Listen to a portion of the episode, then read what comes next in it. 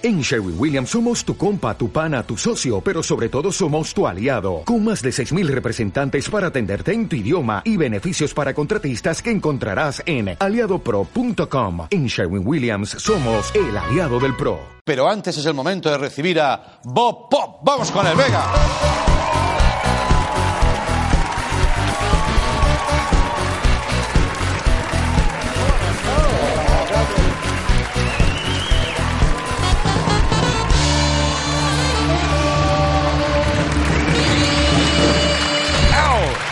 ¿Cómo estás, Bob? Pues muy contento con el, con el público en pie, todo. ¿Qué te parece? Muy eh? guay, muchas gracias. Bueno, es entre admiración y que aprovechan para estirar las piernas. que tampoco un me parece mal, ¿eh? Esto se hace en las misas también. No, no, está muy bien, me parece. Pues te quiero enseñar mi camiseta un momento, por favor. Es que me Sí. he hecho una camiseta, me la ha hecho el leído de vestuario. muy bien. Con las frases que nos ha robado el nuevo Ayuntamiento de Madrid del homenaje. Que los a han quitado, ¿no? ¿Ves? Bueno, bueno, bueno. Bob. Vamos a ver. Eh, cu- Cuando haces esto de Bob y, te- y haces como la paradilla para atrás, Sí, ¿no? Cuando hago esto. Bob. me pre- Bob. Andreu, Hoy va a ser diferente la cosa. Hoy en lugar de hablar tú, si me lo permites, eh, hoy voy a hablar yo. De ti. tú sabes que me da muchísima vergüenza eso. Pues te jodes un poquito. Porque a mí también me da, y mira, he hecho una carrera basada en la vergüenza propia y ajena. Sí. Así que lo que te propongo es que tú te sientes aquí, Yo, ¿Sabes que nunca me he sentado aquí durante un programa? pues te vas a sentar más de lo que te crees. Porque te vas a sentar hoy y creo, lo podemos anunciar, ¿no? Sí, claro, tú sabrás, eres el director del programa. La semana que viene este señor va a presentar él solo un programa. Venga, cámbiate, cámbiate. A ver. Por favor. Mi silla es tuya. A ver. A ver. ¡Ah! Mira. ¡Guau! ¿Cómo es eso de que a ti te queda tan bien y yo parece que estoy en un centro comercial? ¿Eso cómo puede ser? No, no, es, es- es que estás curioso. Es muy curioso. Es- O estás- vendedor de helados, ¿no? O- Entre vendedor de helados y cuando Pajares se disfrazaba de mariquita. es verdad, es verdad. Joder, qué tiempos aquellos. Bueno, querido Bob, hoy no vas a trabajar tú, pero vas a cobrar igual. Esto ya me gusta. Eso como español creo que te hará feliz. Esto me está gustando. Vale, ya. como inquieto que eres, sé que lo vas a pasar mal. Ya lo estás pasando un poco. Un poquito mal. Vale, tranquilo. Y como compañero, espero que confirmes algunas cosas. La primera, tú haces mejor cuando haces de ti que yo cuando intento hacer de ti. Eso ya lo verás. Ya lo Vale. estás viendo. Sí. Tampoco voy a hacer de ti a tope. No, no, porque es súper difícil hacer de mí, ¿eh? Todo Ya, el sí, rato. sí, sí, sí, sí. Y hay cosas que yo no te veo capaz de hacer. Claro. Bueno, bueno, ¿Eh? bueno, cuidado. Soy mayor que tú, ¿eh? Vale, vale, yo no digo Vale. nada. He visto muchas cosas. He visto cosas que tú no, creerías. Seguro, seguro. Bueno, pero no me lo tengas muy en cuenta, sé lo que te quiero decir. Intentaré no, no imitarte, aunque uno siempre imita lo que le gusta. Y eso es algo que he aprendido en la vida también. Se filtra lo que te gusta y al final ahí tienes cosas de ese, porque te gusta. Eh, hoy voy a hablar de ti. ¿Por qué? Espero que el público también me lo permita. Porque siempre meto- me meto en jardines, sabes que es una especialidad mía, eh, es una habilidad. Yo creo que debería haber sido jardinero, eso lo creo de verdad.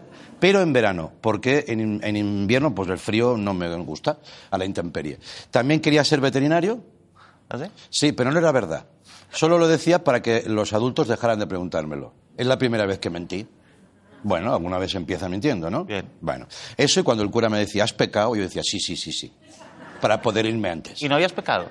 No, no, no. Ah. Yo no pecaba nunca. Y cuando empezaste a pecar ya no lo contabas. Ya no iba al cura. Muy bien. Vale. Total, que como fui mal estudiante, pues acabé de cómico, pero mm, hablando de jardines, eh, que es este el- en el que estoy metido, que es el hablar de ti. Me meto con todo el gusto del mundo porque noto, siento que somos muchos, y todos los que estamos aquí también presentes, que agradecemos que seas como eres, que hagas lo que haces y sobre todo que digas las cosas como las dices. Esto es así. A ver. Gracias. Gracias por apoyarme. Este ha sido tu año. Quieras o no, aunque tú vayas de que no quieres, no quieres verlo, porque así eres más feliz. Por favor, asúmelo ya. Este es tu año. Yo no conozco a nadie al que no le guste tu trabajo, eh, que yo haya visto. Y si existe, que debe existir, Seguro. no lo quiero conocer Vale. porque no me va a caer bien. Entonces, todavía recuerdo cuando te conocí, y con tu permiso, lo podemos poner en común un poquito. Por favor, claro. Porque la gente a veces me ha preguntado, ¿y de dónde sacaste? ¿De dónde Como si salió? un conejo, tú. Sí, pero un poco. No, no, no, no había chistera, no había nada. Había un casting de un programa que hicimos que se llamaba En el aire en 2013 y vino gente a, a presentarse a ese casting. Era una época, pues bueno, de abrir puertas y nuevos colaboradores. 2013. Y nos dijiste a Berto y a mí, entre otras cosas, en una charla por allí improvisada. Bueno, no improvisada, pero grabada, ¿no? Porque queríamos saber cómo eras. Dijiste una frase que te ha traído hasta aquí. Dijiste, la transición acabó el día que Bárbara Rey confesó que había tenido una noche de placer con Chelo García Cortés. Sí. Sigo sosteniendo esa teoría, ¿eh? Sí, sí, sí. No me... La Cuando dijiste eso, es que supongo que te diste cuenta. Yo, yo me di cuenta de que me miráis como, ¿de dónde ha salido este hombre? Bueno, Berto y yo nos miramos y pensamos, queremos trabajar con este tío. No sabemos para qué, pero ya saldrá. Y eso hicimos. Y entonces te metimos en una cabina, ¿te acuerdas? Como de aeropuerto de Castellón, Sí. sobredimensionada, Sí. para comentar las redes en directo. Tú sueles decir, lo estás diciendo también en tu nueva función teatral, os recomiendo que en septiembre no os perdáis a Bob en el teatro contando sus diarios y sus vivencias. Sueles decir que estabas muy perdido Sí. y que no sabías lo que hacías en ese programa en directo, con, con una cámara delante, un pedal y comentando las redes. Pero, pero estabas haciendo un montón de cosas. ¿Sabes qué estabas haciendo? Nos estabas enamorando a todos. Claro. Sí. Sí. Pero, no solo allí, no solo allí, en las cenas previas en un bar del polígono, Hostia. a las que acudíamos regularmente, bueno, cada noche, Sí.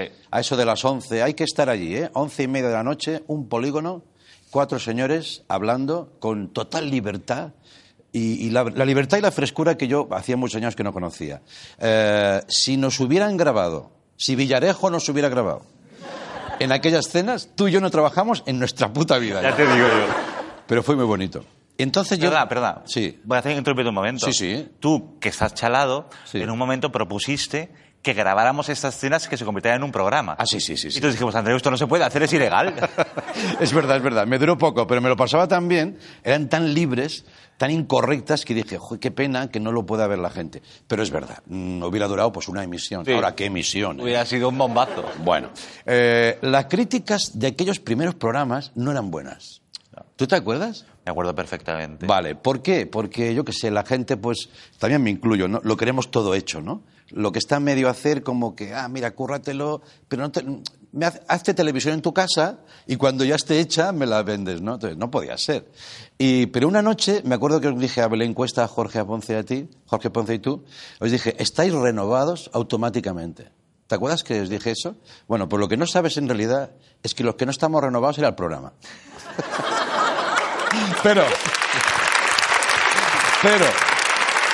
Bueno, porque.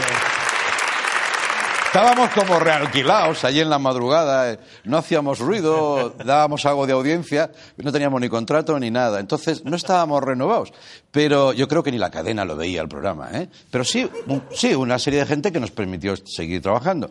Pero aquellos días, ¿por qué os dije eso? Porque me dio la gana hacerlo, eso de entrada, porque me estabais dando cada día una lección de compañerismo que emocionaba mucho y todavía me emociona ahora cuando lo pienso y que ha sentado la base de lo que luego hemos sido o la continuación. Me ha permitido ser esto. Era una época muy jodida, no sé si os acordáis, la crisis nos estaba ahogando a todos, que claro, con el rollo de que hay que tirar para adelante, parece que te olvidas. Yo no me olvido de nada.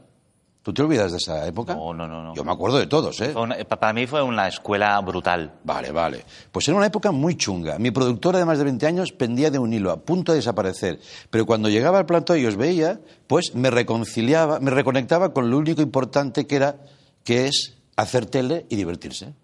Y vosotros me divertíais. Y solo por eso ya dije, pues yo voy cada día allí. Dice, es que casi no te pagan. Digo, ¿y qué? Siempre he sido un genio para los negocios, ya me iréis conociendo. Pero vamos, que todo demás no sirve de nada. Eh, allí nació mi único hit, que es el único y con el que supongo que me enterrarán, que es La risa es la única salida. Pues lo- me lo dijisteis vosotros sin saberlo. Entonces, eh, esto también me hace pensar a los agoreros de aquella época que, oye Andreu, ya, es- igual ya estás, ¿no? Esta gente ra- nueva, rara, diferente, tal. A esos agoreros os digo con todo el cariño y desde el momento actual, una mierda para vosotros. ¿eh? ¿Vale? Bueno. Y entonces, ¿estás cómodo? ¿Estás cómodo? Estoy, estoy aguantando para no llorar porque esto solo se hace, No, no llores, no llores, no llores. Solo llora. se hace en la rosa. Bueno, quiero que veas, quiero que veamos todos estas dos fotos tuyas. Una es del principio, 2013, y otra es la más reciente de promoción de la, de la cadena. Así eras en 2013 y así eres aquí. ¿Sabes qué ha cambiado? Hostia, las gafas. No, ¿Qué? nosotros. Nosotros hemos cambiado. Porque los que te vemos y te conocemos y te podemos disfrutar, nosotros, siempre que le hayamos prestado un poco de atención, ¿eh? Que hay gente que ve la tele y no, se fija en nada, ¿sabes? Como los perros. Con todo el cariño lo digo, ¿eh? Si te pre- prestas atención a lo que dices este hombre, pues claro, a base de verte, somos mejores. Yo creo que soy un poco mejor. Eh, era fácil porque estaba muy mal yo, ¿eh? Pero viéndote, escuchándote, creo que coincidiréis conmigo, somos más libres. Porque la mayoría de nosotros pensamos en todo lo oscuro de este mundo, que a ver, no nos engañemos, es una puta mierda, pero la vida mola, como dice Raúl. Entonces, sí que pensamos en eso, pero no sabemos decirlo bien. ¿No os pasa eso? Que dices, hostia, en mi cabeza suena, o tengo claro. Y cuando lo vas a verbalizar, te atasca. Te atasca la rabia. Pero tú sí que sabes hacerlo. Y entonces, aunque no lo quieras, pero sé que no te gusta, eres el portavoz de un montón de nosotros. Porque eso es así, sí, sí. Espérate. Claro. Porque seguramente os pasa que el silencio te, te hace cómplice y te jode mogollón. Dices, ¿cómo lo puedo verbalizar? Yo lo intento con mi equipo, con comedia y tal, pero, hostia, ves el mundo y dices, me cago en la hostia. Y tú estás, la mayoría somos miedosos. Y eso es normal, tampoco nos preocupemos. Porque decir lo que piensas de verdad, de verdad, claro, te puede hacer perder lo, lo que tienes. O eso nos han hecho creer, que eso es otro tema.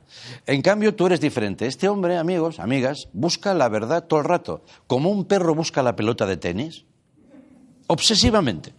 Y, y encima es gracioso. Por eso se autodenomina vedette intelectual, que me gusta mucho y creo que has encontrado ya por fin en tu epígrafe, ¿no? Vedette intelectual.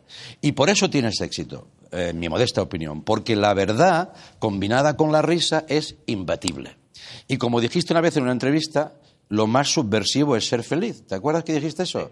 Pues yo me lo he grabado ya, que sepas que la digo yo como si fuera mía. Me parece bien. Porque me queda algo de maldad. ¿eh? Vale. En fin, ya acabo. Dicen, dicen, me dicen es mucho que yo sé, se me da bien encontrar talento, ¿sabes? Me voy a quedar así como cuando me retire me van a decir eso de mí. Pero, a ver, siento, no sé, romper un poco la épica de esto, pero no es tan difícil, ¿eh? El talento está ahí, solo tienes que tener los ojos un poco abiertos, la mano pues más bien tendida, ¿no? Y, sobre todo, muchas ganas de jugar con los que te gustan a ti, que al final creo que hemos hecho nuestra carrera así. Yo lo llamo inmadurez. Me encanta ser inmaduro. Tú eres más maduro, pero te queda algo de inmadurez. Entonces, eh, ya para acabar, ahora viene lo malo. Te dije que, que te vendrías conmigo a Madrid a subdirigir este programa, Leitmotiv, en el que has conseguido tu esplendor. Eh, te dije, tú tienes que venir para que yo parezca más listo. ¿Te acuerdas? No lo has conseguido. No lo has conseguido, pero no es fallo tuyo, tú haces lo que puedes. Y yo, chico, pues también. Pero por favor, no dejes de intentarlo, porque la perseverancia es una de tus virtudes y nosotros te lo agradecemos mucho. Y ahora, si me lo permites, antes de ir a publicidad, te quiero dar un beso. Yo a ti también. ¿Te parece, sí? Sí. Gracias, Pop Pop.